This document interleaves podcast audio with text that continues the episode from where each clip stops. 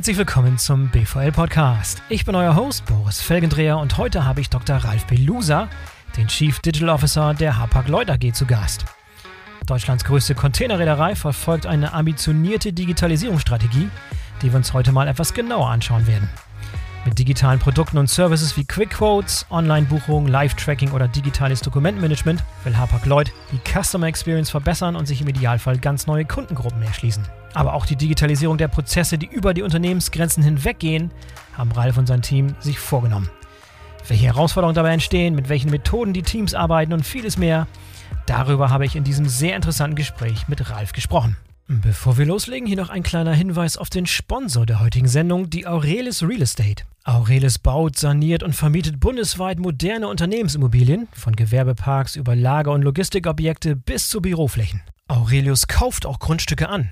Besonders im Fokus stehen Entwicklungsgrundstücke, ehemalige Werksareale und Gewerbeobjekte, auch gerne leerstehend und sanierungsbedürftig, in deutschen Metropolregionen und Logistikclustern. Aurelis will Standorte gemeinsam mit den Kommunen revitalisieren und Mieterinnen und Mieter partnerschaftlich bei ihrer Entwicklung begleiten. Aurelis betreut seine Kundinnen und Kunden ganzheitlich und kann bei Bedarf den gesamten Wertschöpfungsprozess übernehmen, von der Akquise, Planung, Baurechtschaffung und Realisierung bis zur Betreuung der Mietparteien und Objekte. Und ganz egal, ob ihr im Konzern oder im KMU tätig seid, im produzierenden Gewerbe, im Lager- und Logistikunternehmen, in der Automobilindustrie, im E-Commerce oder auch in der Verwaltung arbeitet, wenn ihr Bedarf an modernen Unternehmensimmobilien habt, dann solltet ihr auf jeden Fall mal vorbeischauen bei Aurelis und zwar unter www.aurelis.de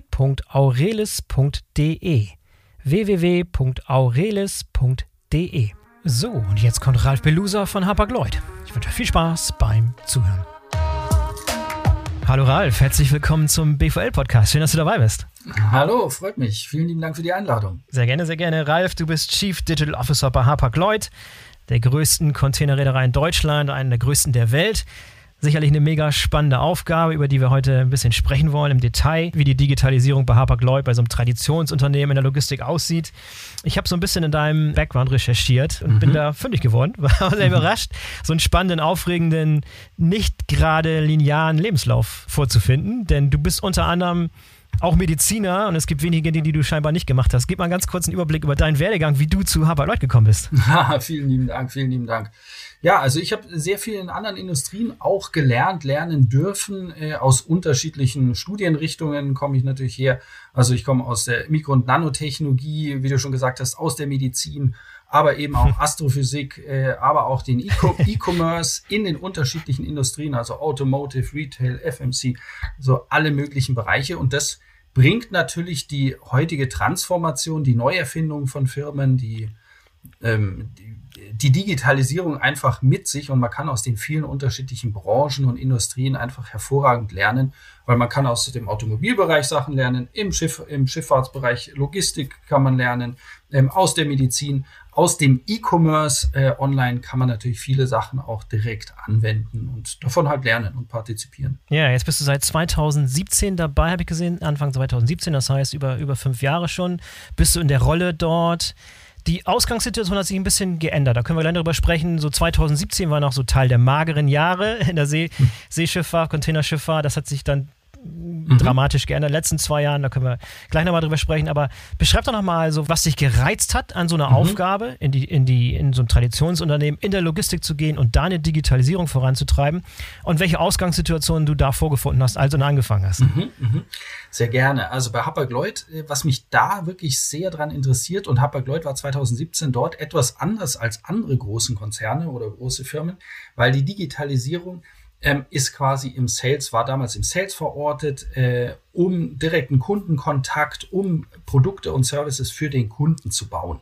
Und das war so gesehen ein bisschen anders. Es ist kein reines IT-Thema, es ist kein reines Strategiethema, wie das ja häufig zu der Zeit auch noch bei den Firmen war. Hm, lass uns mal Digitalisierung als Strategie aufsetzen und dann ähm, merkt man natürlich sehr schnell, oh, ich komme jetzt in die IT, ich komme in den Sales und dann muss man die Strategie dann doch wieder anpassen. Mhm. Deswegen haben wir das sehr stark, machen wir das immer aus dem operativen Geschäft heraus.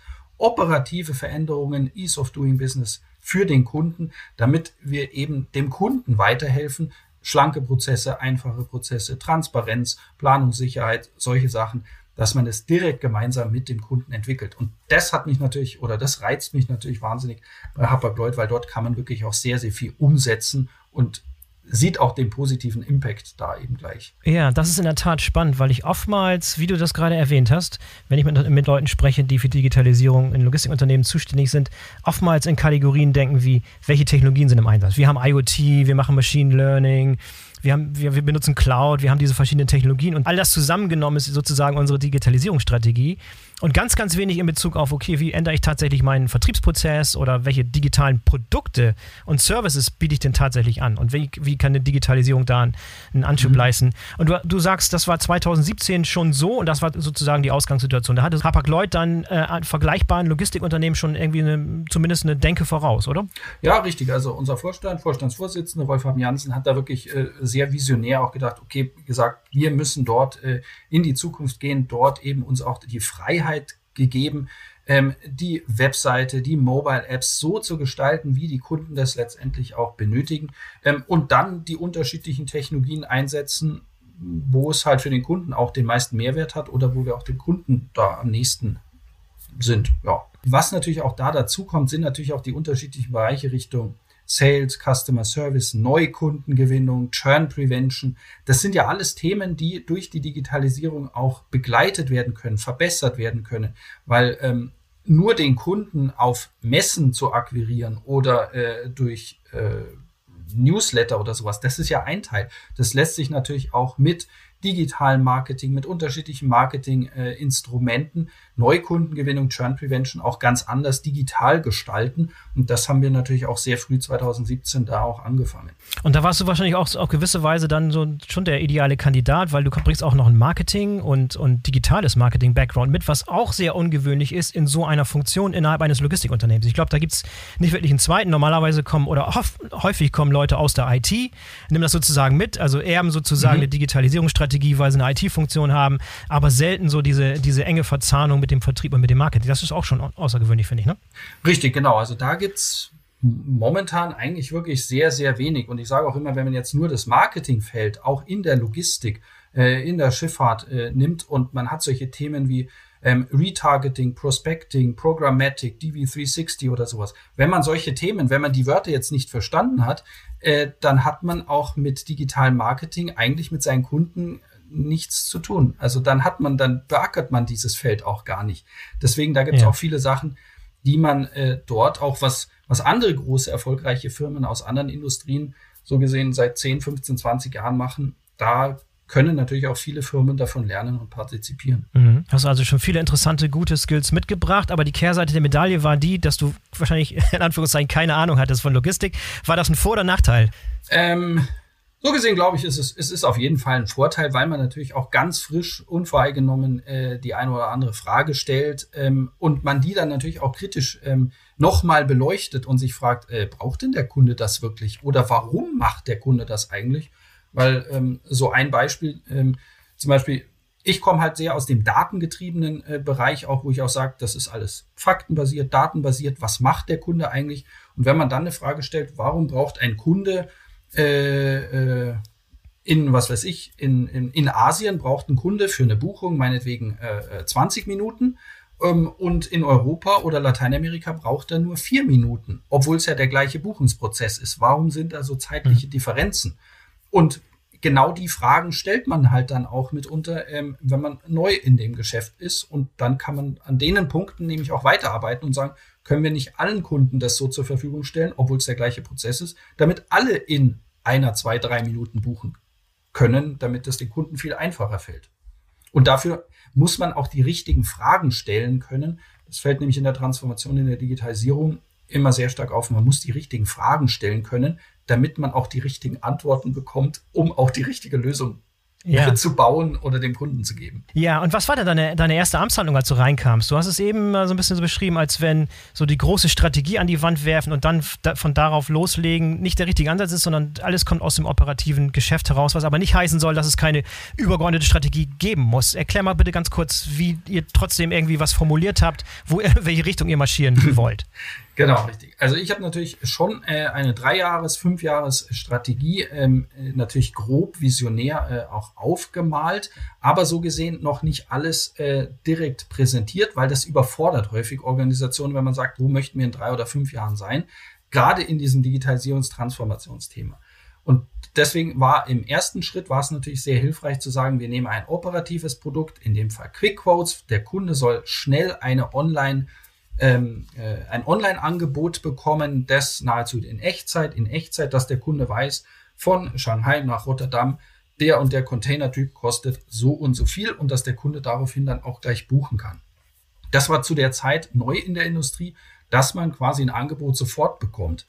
Also nicht erst Angebot und dann äh, gibt es 30 Minuten oder sechs Stunden später per PDF oder per E-Mail ein Angebot, sondern der Kunde, so wie man es aus dem E-Commerce kennt, bekommt der Kunde sofort ein Angebot und sagt, okay, das kostet dich jetzt äh, 1500 Dollar von dort nach dort. Und jetzt kannst du auch gleich buchen.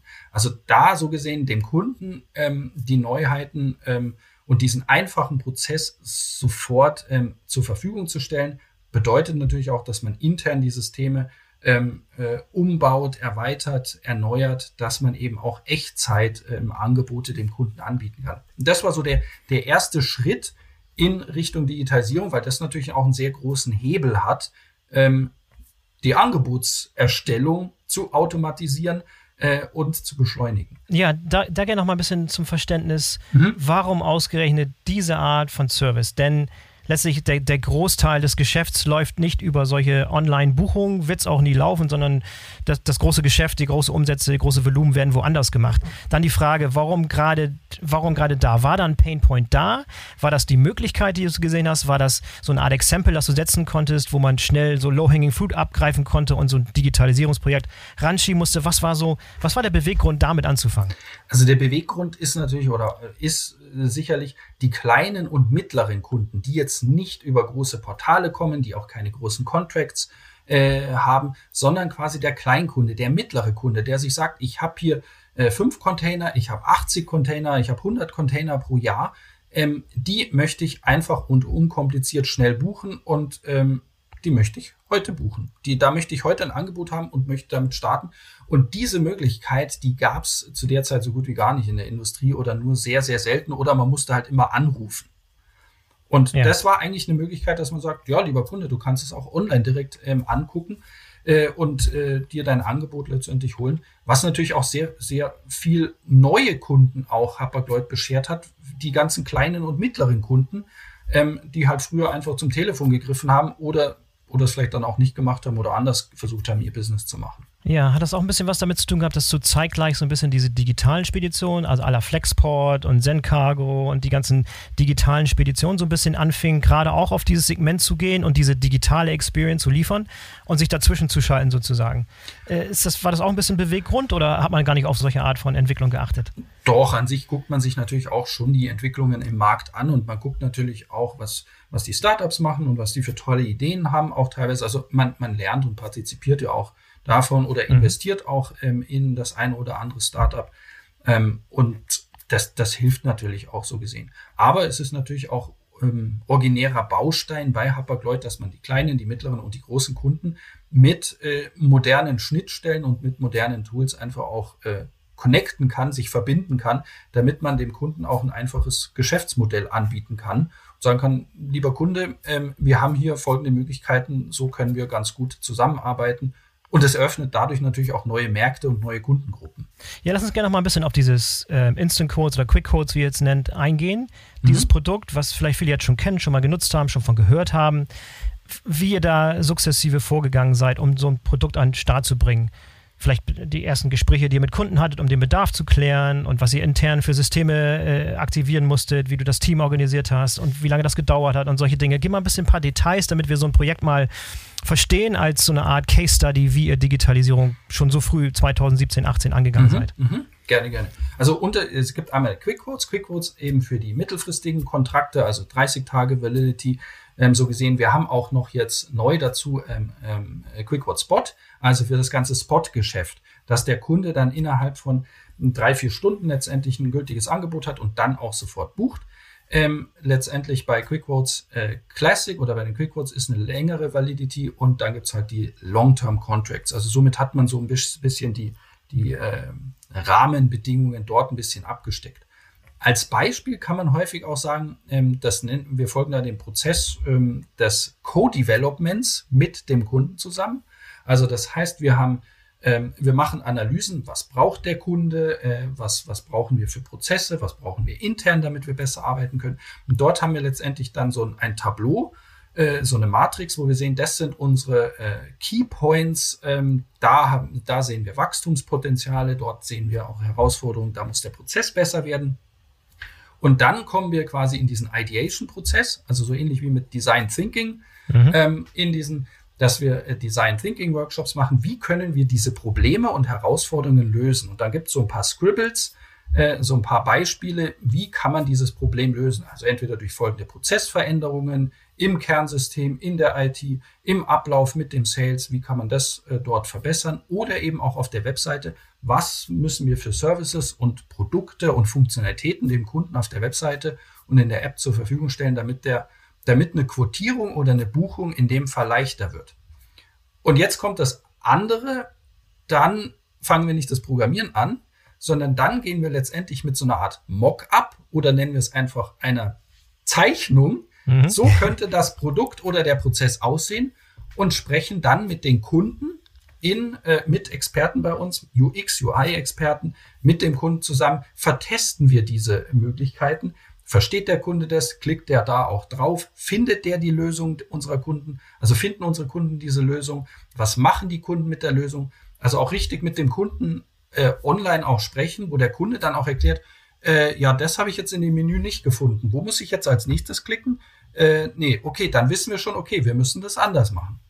Und diese Schleifen, diese Iterationen, die machen wir dreimal, fünfmal, siebenmal gemeinsam mit dem Kunden, bis wir sehen, okay, das ist jetzt ein äh, äh, proven, gutes, co-developtes äh, Produkt, dass wir sehen, okay, diese, für das Problem haben wir jetzt eine Lösung und der Kunde nimmt es auch so an und dann gehen wir in die Softwareentwicklung und dann entwickeln wir, haben aber dort aktiv in jedem Monat und allen 90 Tagen in diesen Sprintzyklen immer äh, kontinuierliche Tests auch mit dem Kunden, dass wir sagen, so sieht's jetzt aus. Jetzt kannst du dann zum Beispiel auch mal in der Beta-Phase teilnehmen, ähm, damit die ersten Kunden sich das dort dann auch mal in echt angucken können.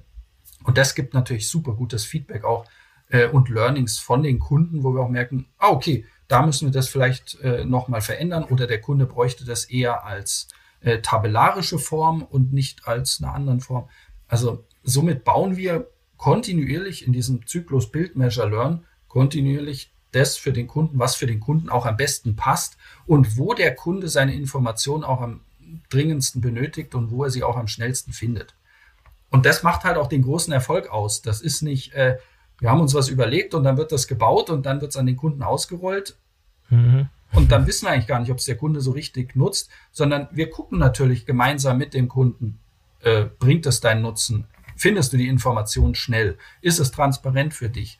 Ähm, ja. Ja, ich, ich finde es wichtig, dass du das mal so dediziert dargestellt hast, denn ich glaube, es ist nicht selbstverständlich innerhalb der Logistik, also bei Logistikdienstleistern, bei Transportunternehmen, so an die Produktentwicklung ranzugehen. Ne? Was du gerade beschreibst, ist so der, der klassische Entwicklungspfad von einem Tech-Unternehmen, ne? von mhm. einem digitalen Produkt.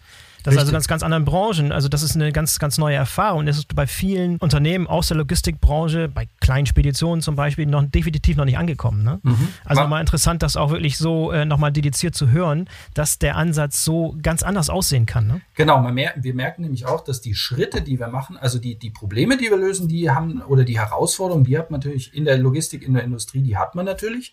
Ähm, aber die Herangehensweise, diese zu lösen, die ist in der Tat, die ist schon wirklich anders. Die Abläufe sind anders. Man stellt zum Beispiel auch stärker den USP, den Unique Selling Point raus oder Points. Weswegen machen wir das? Welche Vorteile hat es? Welche äh, Prozessverbesserung hat es für den Kunden? Damit dem Kunden sofort klar wird, ah, okay, das macht jetzt mein, mein Business Life auch viel einfacher, äh, gemeinsam mit Hapag-Lloyd, indem ich die äh, Dinge nutze, und ich brauche auch kein User Manual oder keine großen Erklärungen, weil halt die Sachen so gebaut werden müssen, dass sie selbsterklärend sind. So wie wir es von unseren Telefonen, unseren Mobiltelefonen kennen, so ist das natürlich online auch, damit man auch sofort findet, ah, hier habe ich mein Bill of Lading, hier habe ich meine Documentation, hier habe ich meinen Import. Total logisch zusammenhängend, weil wir merken das natürlich auch, wenn man sich äh, andere äh, Webseiten anguckt in dem Kontext, wie durcheinander die Themen häufig sind äh, und man sich manchmal fragt, äh, wo finde ich jetzt, wo finde ich jetzt mein Bill of Lading hier gerade, äh, weiß ich gar nicht. Oder mhm. mir wird es gar nicht automatisch im Prozess zur Verfügung gestellt, sondern ich muss es mir erst kompliziert suchen. Ja, ist es dir schwer gefallen, alle im Team bei Hapag-Lloyd auf diese Reise mitzunehmen? Ich meine, das war ja auch für die neu. Diese Herangehensweise war neu. Traditionsunternehmen über 100 Jahre am Start und die längste Zeit der, der Historie Dinge anders gemacht. Ähm, das funktioniert auch nicht von heute auf morgen. Was hast du dort für Tools entwickelt oder wie hast du die Leute mitgenommen und was für, auf welche Probleme bist du bei dieser Mitnahme, bei dieser Reise gestoßen? Also der, der Hauptpunkt ist wirklich dieses kontinuierliche Lernen. Immer wieder äh, zeigen, Education, Relearning, also immer wieder erklären und zeigen. Und deswegen ist es auch so wichtig, dass man die Dinge eben im operativen Geschäft macht, weil man dort nämlich sofort den Business Impact, die KPIs auch sehen kann, ähm, weil man ja häufig auch denkt, ach, das, was man entwickelt, äh, das sieht man gar nicht so in den KPIs. Äh, doch, doch, das sieht man schon sehr klar in den KPIs. Ähm, wenn man es nicht sehen kann, dann will man es entweder nicht sehen oder man misst es halt einfach nicht. Mhm. Also man kann schon für jede Sache, die man eben auch in der Digitalisierung, in der Transformation macht, äh, kann man das sehr schön messen. Hat es einen Business Impact, hat es einen Kunden Impact, nutzen die Kunden das mehr? Weil allein zu wissen, ähm, guckt mein Kunde auf die Webseite und guckt sich was äh, 1,7 Sekunden an da weiß man schon ganz genau, wenn man irgendwas auf einer Website 1,7 Sekunden anguckt, dann hat man es eigentlich nicht angeguckt. also von, mhm. von, von der Tatsache muss man eigentlich lernen.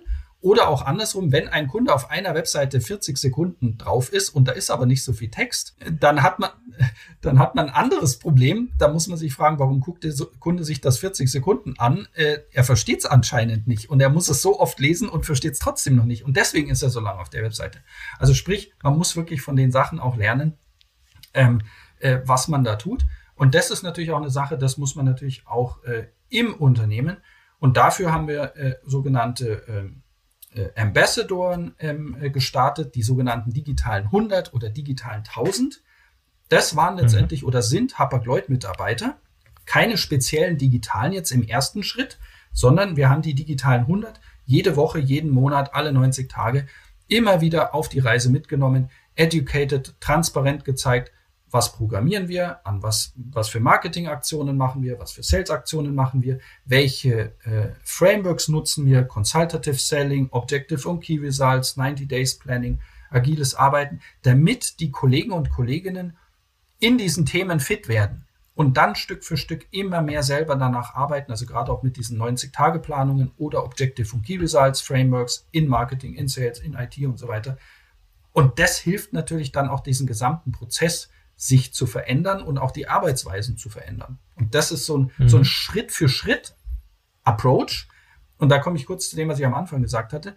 Deswegen hatte ich diese Strategie noch nicht ganz am Anfang äh, letztendlich gesagt, weil hätte ich am Anfang schon gesagt, wir machen 90-Tage-Planung und Objective und Key Results und solche Sachen, da wären ja schon 90 Prozent mhm. zum Anfang rausgeschrieben. ja. Deswegen, jetzt, man, ja, ja. man, muss, man muss. Jetzt kommt, man, jetzt kommt er, jetzt kommt er. Genau, man, man muss, man muss wissen, wann man quasi welche nächste Stufe dann auch zündet äh, weil ansonsten kann man mhm. keine nächste äh, Stufe zünden, sonst äh, einem verreckt das quasi dann schon vorher.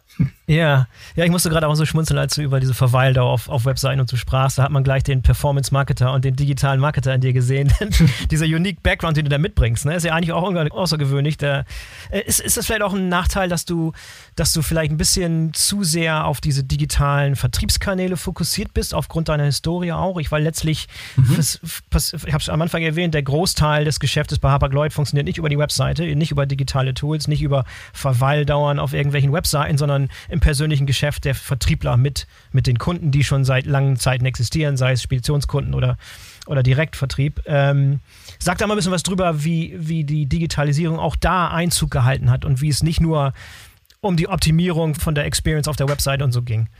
Also ich, äh, was man natürlich schon sieht, dass das, was die Digitalisierung dort bringt, auch mit diesem Consultative Selling zum Beispiel, das, was man online auch dem Kunden zur Verfügung stellt, dort merkt man natürlich schon, dass das den, den Arbeitsablauf, wie man mit dem Kunden auch am Telefon spricht, man weiß natürlich dann auch mit der Digitalisierung, mit Salesforce und sowas, ah, wir haben, letzte Woche hatten wir schon zu folgenden Themen zusammengesprochen, der Kunde hat folgende Newsletter bekommen, folgende Informationen bekommen, folgende äh, äh, Änderungen.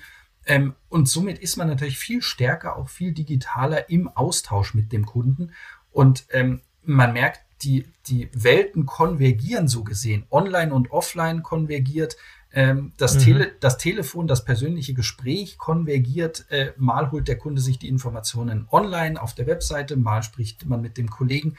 Also es konvergiert, aber es ergänzt sich so gesehen auch. Deswegen sage ich auch immer so gerne, ähm, online unterstützt offline und offline unterstützt online. Also das ist ein, ein mhm. be beide Seiten gewinnen so gesehen voneinander. Was du gerade beschreibst, ist eine Art von CRM-System, also das, den der Vertrieb nutzen kann, um wirklich eine Historie auch des gesamten Sales-Zyklus zum Beispiel zu sehen und die, die Historie der Beziehung zwischen dem Kunden und des, des Unternehmens. Richtig. War das neu oder war das, was du neu eingeführt hast? Äh, gesagt, ein paar Details dazu? Nee, das, ähm, das äh, haben die Kollegen ähm, natürlich auch im Sales, also Salesforce letztendlich aufgesetzt, äh, die ja, letzten okay. Jahre. Mhm. Das ist jetzt auch operativ tätig. Und da äh, mergen und da kommen natürlich auch die Dinge dann zusammen. Da unterstützt man sich gegenseitig. Das hilft natürlich dann auch gegenseitig in Neukundengewinnung, in Churn Prevention, in, in äh, Weiterentwicklung des Kundens, dass man sagen kann, wie können wir gemeinsam äh, das Geschäft noch verbessern.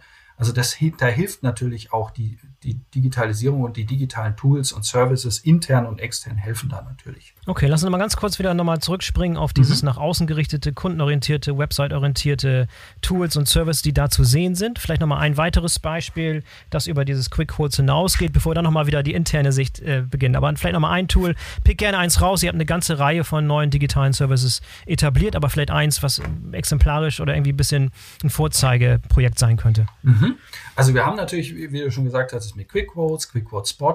Was wir natürlich auch gemacht haben, ist letztendlich die äh, Webseite in ihrer Struktur auch verändert, weil das merkt man auch im, im Vergleich zu den anderen im Markt, ähm, einen sehr starken Co-Development-Ansatz mit den Kunden gefahren, dass man sieht, das Menü, wie ist das Menü bei Hapag-Lloyd auch letztendlich strukturiert von Quotierung, Fahrplan, Buchung, Dokumentation, Sendungsverfolgung, Import, Qualitätsversprechen und im Navigator, da merkt man auch diese Struktur, wie es äh, die Kunden, unsere Kunden letztendlich brauchen.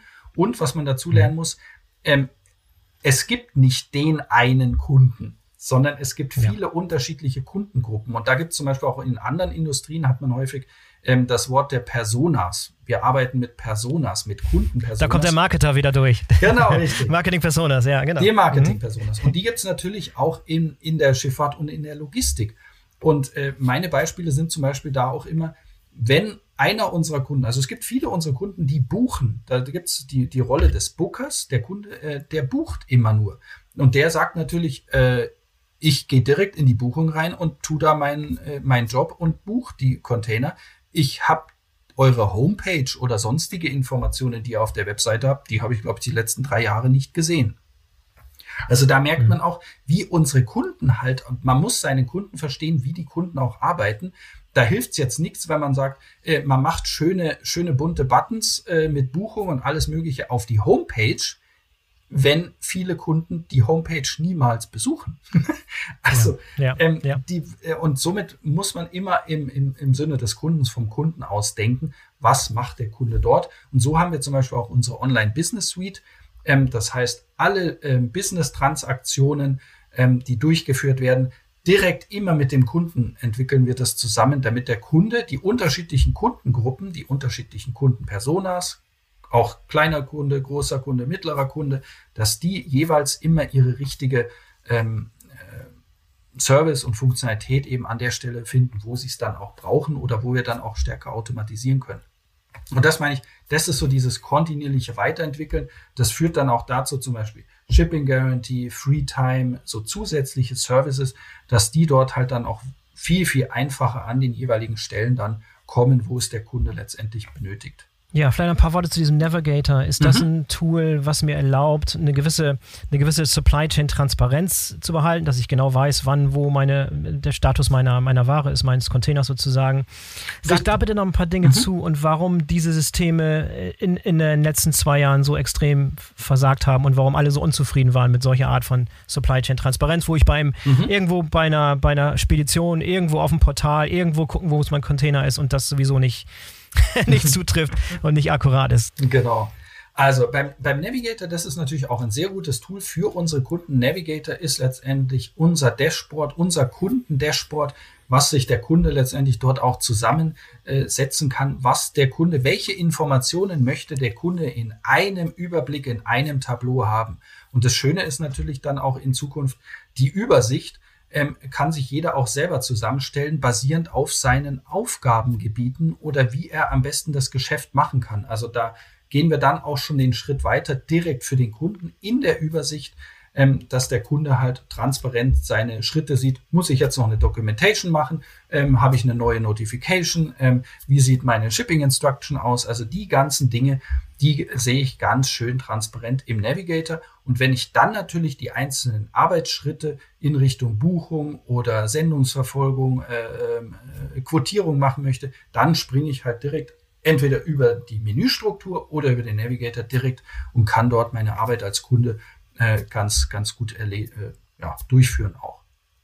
Die Herausforderung, ja. die natürlich, was du vorhin auch angesprochen hattest, die Herausforderung mit natürlich den Lieferengpässen, die es jetzt auch durch Corona gab, auch mit den äh, Ports, mit den Häfen, äh, wo es Verzögerungen gab. Da ist natürlich, hat man gesehen, natürlich die gesamte Supply Chain äh, etwas ins Stocken geraten und dadurch natürlich auch äh, äh, überall Verzögerungen und dann hat man natürlich auch reingeguckt und hat gesehen, naja, gest, gestern war es noch so verzögert, äh, heute ist es so verzögert.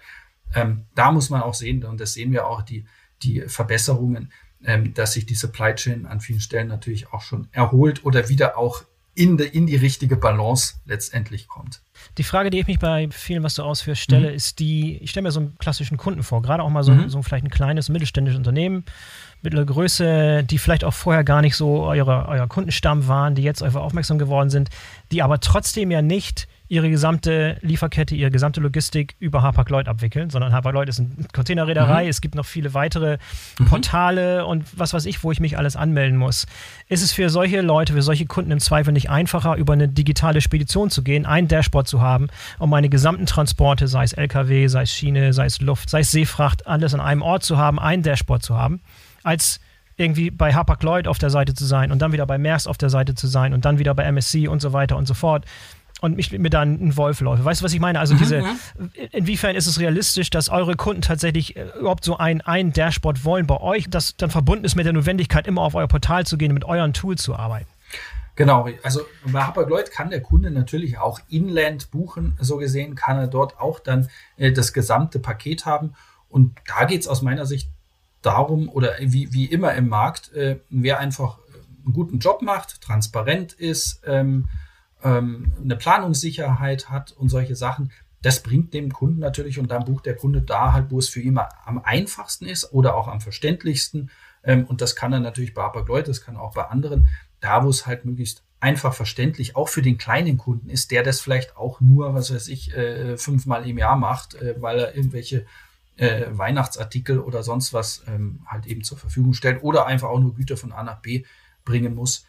Darum geht es nämlich auch, dass man das halt möglichst leicht verständlich für alle Kundengruppen macht, damit das wirklich transparent und, transparent und einfach ist. Und dadurch, dass Hapag-Lloyd natürlich auch Inland äh, macht, kann es darüber natürlich auch, auch machen. Also Hapag-Lloyd macht nicht nur die Seewege dann. Okay, und dann vielleicht nochmal ein bisschen so die, die eher traditionelleren Kunden, auch die größeren Kunden, mhm. vielleicht Kunden auch, die nicht über Spedition, Seefrachtspeditionen direkt mit euch arbeiten zum Beispiel, die dann auch zum Teil Integration mit ihren eigenen Systemen haben, die so ein Annual Tender haben und so weiter und so fort. Was für Fortschritte wurden da gemacht? Habt ihr auch da mhm. wichtige Initiativen gefahren, die die Digitalisierung in, auf der Seite auch vorantreiben? Mhm. Ja, genau, da haben wir auch die letzten Jahre wirklich super Sachen. Gemeinsam IT-Kollegen haben da wirklich alle einen super guten Job gemacht. Also letztendlich auch diese klassischen EDI-Connections, Electronic Data Exchange, mit den äh, großen Portalen, aber auch mit den großen Systemen der großen Firmen, direkte ähm, Data Connections, damit eben die Quotierung, die Buchung, die Documentation ähm, direkt auch ausgetauscht wird über EDI ähm, aber auch die neuen Formate Richtung API, also Application Programmable Interface, damit über die neuen Schnittstellen eben auch Daten ausgetauscht werden können. Und dort entwickeln wir uns, dort entwickeln wir gemeinsam mit dem Kunden das natürlich auch weiter. Und auch, was wir natürlich auch mit der DCSA ähm, als Standard auch Richtung äh, Information, Datenaustausch, wie werden Datenstandards äh, festgesetzt, wie wir Daten auch mit unseren Kunden dann austauschen, damit nicht jeder so sein eigenes Süppchen kocht, sondern dass wir gemeinsame Datenstandards haben und damit man dann auch gemeinsam besser da zusammenarbeiten kann. Deswegen sind solche Datenstandards halt auch wirklich sehr, sehr hilfreich. Aber wie gesagt, wir entwickeln uns da weiter. EDI, API, Datenstandards, ähm, haben auch einige Blockchain-Projekte ähm, dort gemeinsam äh, am Start, damit man sich dort eben auch gemeinsam weiterentwickelt. Ja, ich, ich, ich kann mich an eine Zeit erinnern, also ich habe ein bisschen Historie, ich habe früher bei GT Nexus gearbeitet, so ein Portal, also eine mhm. cloud-basierte Plattform, die genau. so ein genau. bisschen Seefracht-Visibilität äh, auch, auch herstellt. Und eins der großen Probleme, die nicht nur die Plattform, alle Plattformen, die dasselbe, dieselben Ambitionen haben, ob es nun Intra oder E2Open oder wer auch immer ist und war, ähm, war das Problem von Datenqualität. Also die Qualität, die die einzelnen Containerreedereien geliefert haben. Statusmeldung zum Beispiel zum Status von einer bestimmten Seefrachtsendung. Welcher Fortschritt wurde da gemacht? Ist, hast du das Gefühl, als wenn in den letzten Jahren da viel passiert sei? Und was war so der Schlüssel, um die Datenqualität zu verbessern, wo schon damals Leute irgendwie frustriert waren? Und ich kann mir vorstellen, jetzt in den letzten zwei Jahren während der Krise, wenn da Daten nicht äh, akkurat und zeitgemäß und so weiter zur Verfügung stehen und man Entscheidungen basierend auf falschen Daten machen muss, ist super frustrierend. Was, was wurde da in, inzwischen für Fortschritte gemacht? Wurde vor allem auch über die Unternehmensgrenzen hinweg mit anderen Reedereien und mit Häfen und so weiter und anderen Parteien auch gearbeitet, um die Datenqualität zu verbessern? Also, so wie du es angesprochen hast, ist natürlich immer das gleiche Problem. Wenn man Mist reinfüttert, dann kommt natürlich auch Mist wieder auf der anderen Seite raus. Deswegen die Datenqualität ist natürlich auch ein äh, Thema. Da muss man kontinuierlich die Datenqualität erhöhen. Da haben wir auch etliche Programme dazu in der Vergangenheit jetzt gehabt, aber auch kontinuierlich am Start, um die Datenqualität insgesamt zu verbessern. Das heißt natürlich vom Prozess her, dass man die richtigen Daten äh, weiterentwickelt, aber dass auch die richtigen Daten vom Kunden ähm, schon ähm, entweder richtig eingegeben werden, dann auch vorgecheckt werden, geprüft werden. Wir haben da teilweise auch ähm, ganz gute Algorithmen, um auch rauszufinden, stimmen die Informationen dort auch drinnen. Oder auch gutes Beispiel zum Beispiel äh, BL Draft äh, Approval oder auch beim BL, dass man die Daten, die man dort eintippt, dass die auch validiert sind und damit man nicht im System eigentlich die falschen Daten nur weiterschleift äh, und dann weitergibt, obwohl eigentlich in dem Datenfeld das letztendlich dann falsch ist. Also dort gibt es viele Programme, um die Datenqualität auf der einen Seite zu verbessern, aber auf der anderen Seite auch die Datengeschwindigkeit zu verbessern, also zum Beispiel auch äh, Dinge in die Cloud zu bekommen, Dinge äh, in neue Systeme, in moderne Systeme, sich dort auch weiterzuentwickeln, damit man dort basierend auf den neuen Datenstandards eben die Daten in einer höheren Qualität, aber auch in einer höheren Dichte, in einer besseren Geschwindigkeit auch austauschen kann auch mit den Ports, mit den Häfen zusammen, mhm. ähm, damit man dort eben äh, ja, besser zusammenarbeiten kann. Was mir auch aufgefallen ist jetzt natürlich auch aus den anderen Industrien, in der Schifffahrt, in der Logistik ist das etwas komplexer und dauert dadurch auch ein bisschen länger, weil es hilft ja nicht, wenn man die Daten jetzt mit einem Hafen super gut austauscht. Äh, es gibt ja mehr als einen Hafen. Ja. Und das dauert dann ja. natürlich auch so seine Zeit. Deswegen ist aufgrund der Komplexität dauert diese Transformation in der Schifffahrt und Logistik etwas länger, weil es einfach mehrere Player gibt, mehr Player als meinetwegen auch in anderen Industrien. Und deswegen dauert dieser Veränderungsprozess, dauert länger, äh, aber nicht, weil, weil, weil er schlechter ist, sondern einfach aufgrund der Vielzahl der Partner braucht es einfach, bis jeder dann soweit ist, damit wir den einheitlichen neuen Datenstandard nutzen, damit dann der Benefit auch für alle rauskommt, äh, weil es hilft ja nichts, wenn ein Hafen dann mit den neuen Datenstandards arbeitet und der andere Hafen nicht. Also, oder ähm, da muss man halt auch gemeinsam ja. sich weiterentwickeln. Ja, hinzu kommt noch, ihr seid Teil von Allianz, wie viele andere große ähm, Reedereien, Teil von dieser drei großen Allianzen also kann es eine Situation geben, wo ich als Kunde mit Hapag-Lloyd in Kontakt trete über eure digitalen Tools, aber meine Ware letztlich auf dem, auf dem Container oder auf dem Vessel von einem eurer, eurer Network-Partner arbeitet. Wie weit fortgeschritten ist denn die Digitalisierung über die Grenzen des Unternehmens hinaus, mhm. vielleicht erstmal gesehen innerhalb der Allianz? Ist das da mhm. nahtlos oder ist das dann so ein Bruch zwischen den Dingen? Wie zufrieden bist du mit der Art und Weise, wie die Digitalisierung über eure eigenen Unternehmensgrenzen hinweg bisher mhm. funktioniert?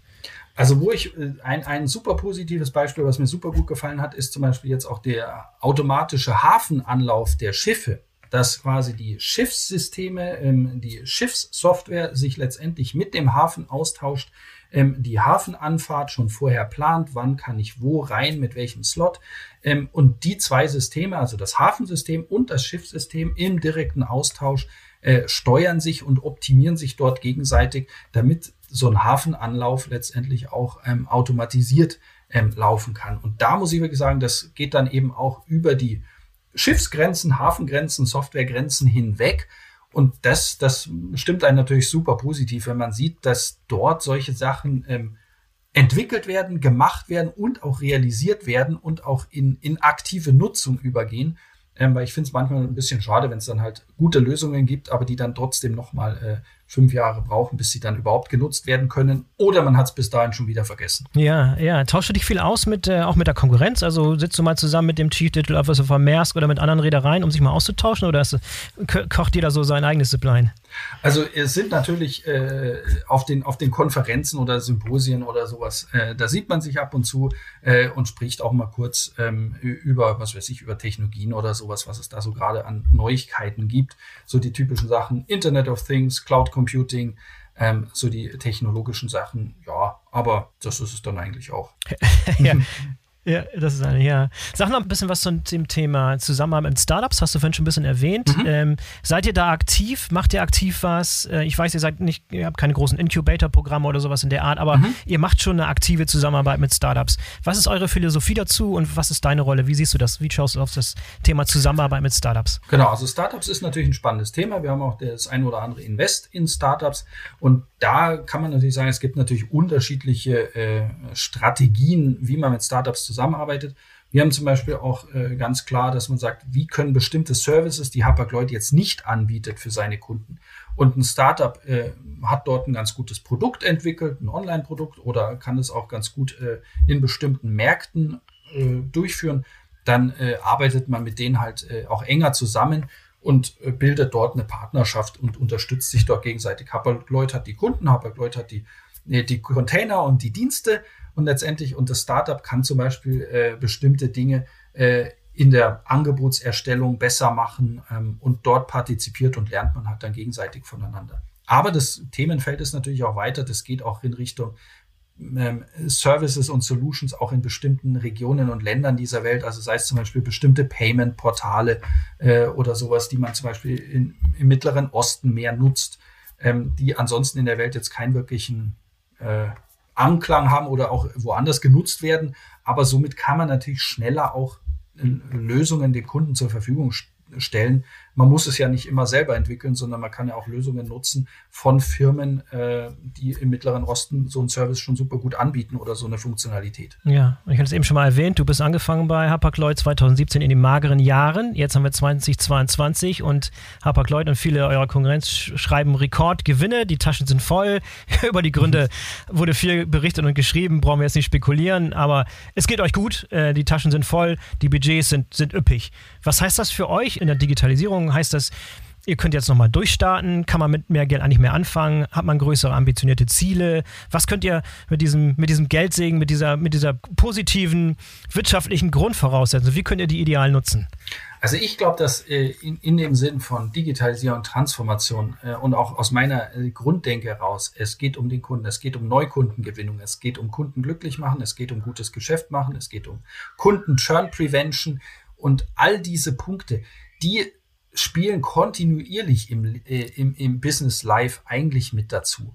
Also wenn, ich sage auch immer, wenn man einen guten Job macht, dann wächst das Geschäft auch. Man guckt, wo ähm, kann man ein Problem für den Kunden lösen und es entwickelt sich weiter. Also das ist ähm, aus meiner Sicht ist das ein kontinuierliches Weiterentwickeln und Verbessern des Geschäfts. Dass natürlich Corona jetzt auch seinen Impact da positiv geleistet hat, ist natürlich äh, wunderbar und ist natürlich auch eine schöne Sache.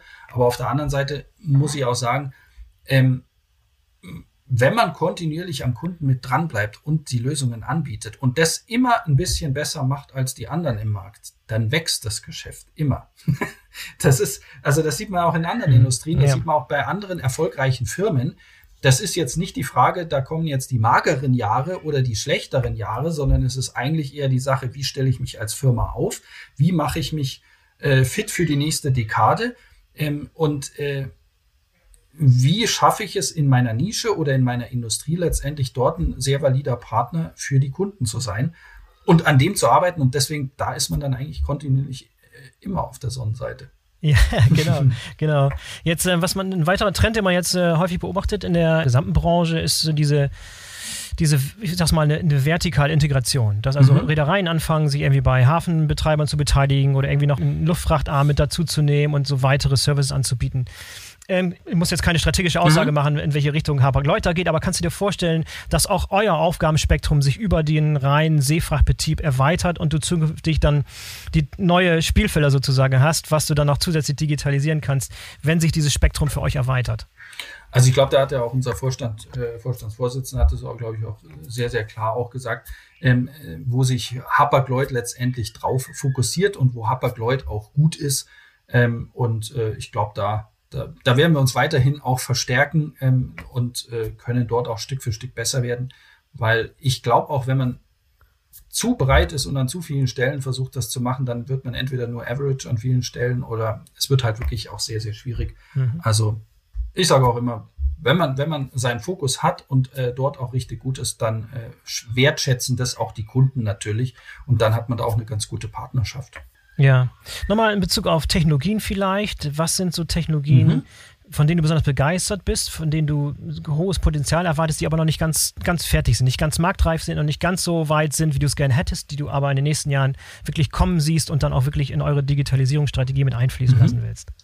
Also ganz großes Feld, das ist natürlich auch schon da, das ist Everything plus AI, also alles mit Machine Learning, künstlicher Intelligenz, Algorithmen, also sei es in der in der Servicebereitstellung, in der Optimierung der Routen, in der Optimierung der Beladung.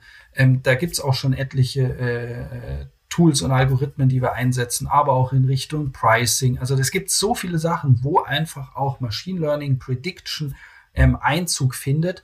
Deswegen äh, nennt man das ja auch den Slogan Everything plus AI, weil es wird an so vielen Stellen einfach Einzug finden, sei es auch in, in besserer Transparenz für den Kunden, in besserer äh, Dokumentation, in der Verbesserung der Buchung, in der Fahrplanoptimierung, in der Schiffsoptimierung, im Einkauf. Also überall wird AI Einzug halten. Das ist einer der großen Themen.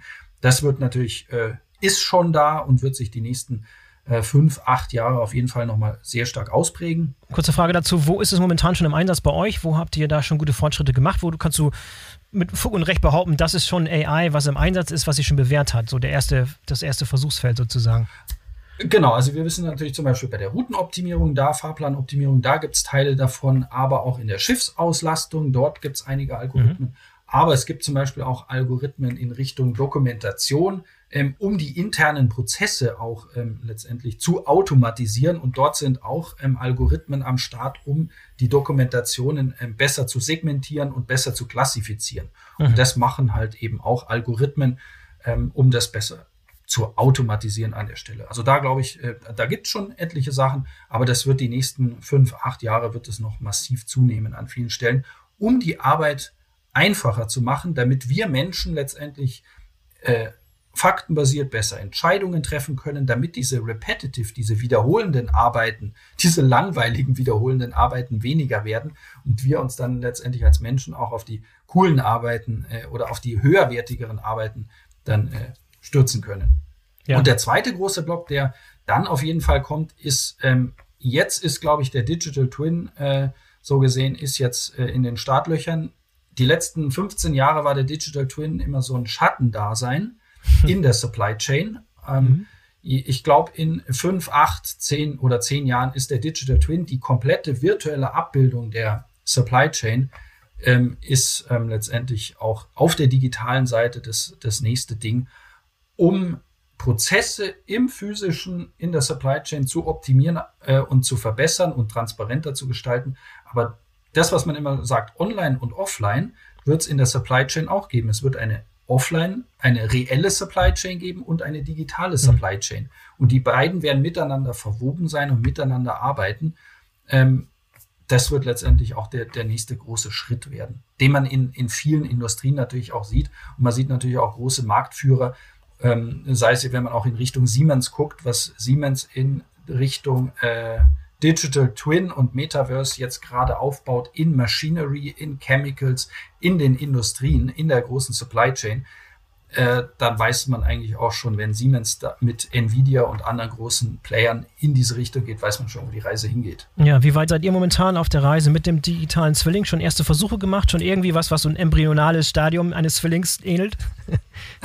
Wir haben natürlich äh, mit einem Hafen zusammen, äh, gibt es natürlich auch einen digitalen Zwilling zusammen. Das haben wir natürlich auch. Ähm, wo man natürlich auch sieht, ähm, was, was macht der digitale Zwilling oder auch in Hamburg. Wir wissen natürlich auch von der von der Hala. Die haben natürlich auch ihren digitalen Zwilling für den Hafen und der wird natürlich auch in Zukunft weiter ausgebaut und weiter erweitert, damit man eben beides äh, sieht. Das ist letztendlich wie eine andere visuelle Sicht, eine andere Interaktionssicht auf die physische Supply Chain. Dann weiß ich eben auch, wie ist gerade, was passiert gerade in dem Hafen, was ist wo in dem Hafen, wie kann ich manches optimieren, weil ich kann es natürlich auch digital, virtuell durchrechnen lassen, optimieren was dann wieder Rückwirkungen hat auf den echten Hafen. Und so wird das eben auch mhm. in der gesamten Supply Chain passieren. Man sieht schon, das Spielfeld ist noch groß für dich. Es gibt noch vieles, wo du dich austoben kannst. Es gibt keinen Grund, nochmal die Branche zu wechseln. Keinen Grund. Ralf, genau. äh, nicht, nicht mehr wieder zurück in die Medizin. Bleib bitte in der Logistik und bleib uns noch lange, lange treu und mach noch viel, viel Gutes in der Digitalisierung. Super gut, das werde ich machen, auf jeden Fall. Ralf, vielen Dank für das interessante Gespräch heute und äh, bis zum nächsten Mal. Vielen lieben Dank und bis zum nächsten Mal. Dankeschön. So, das war der BVL-Podcast mit Dr. Ralf Belusa, dem Chief Digital Officer von Hapag-Lloyd. Ich hoffe, euch hat es gefallen und ihr seid in der nächsten Woche wieder dabei. Denkt dran, den BVL-Podcast zu abonnieren, damit ihr keine der kommenden Folgen verpasst. In diesem Sinne, bis zum nächsten Mal, euer Boris Felgendreher.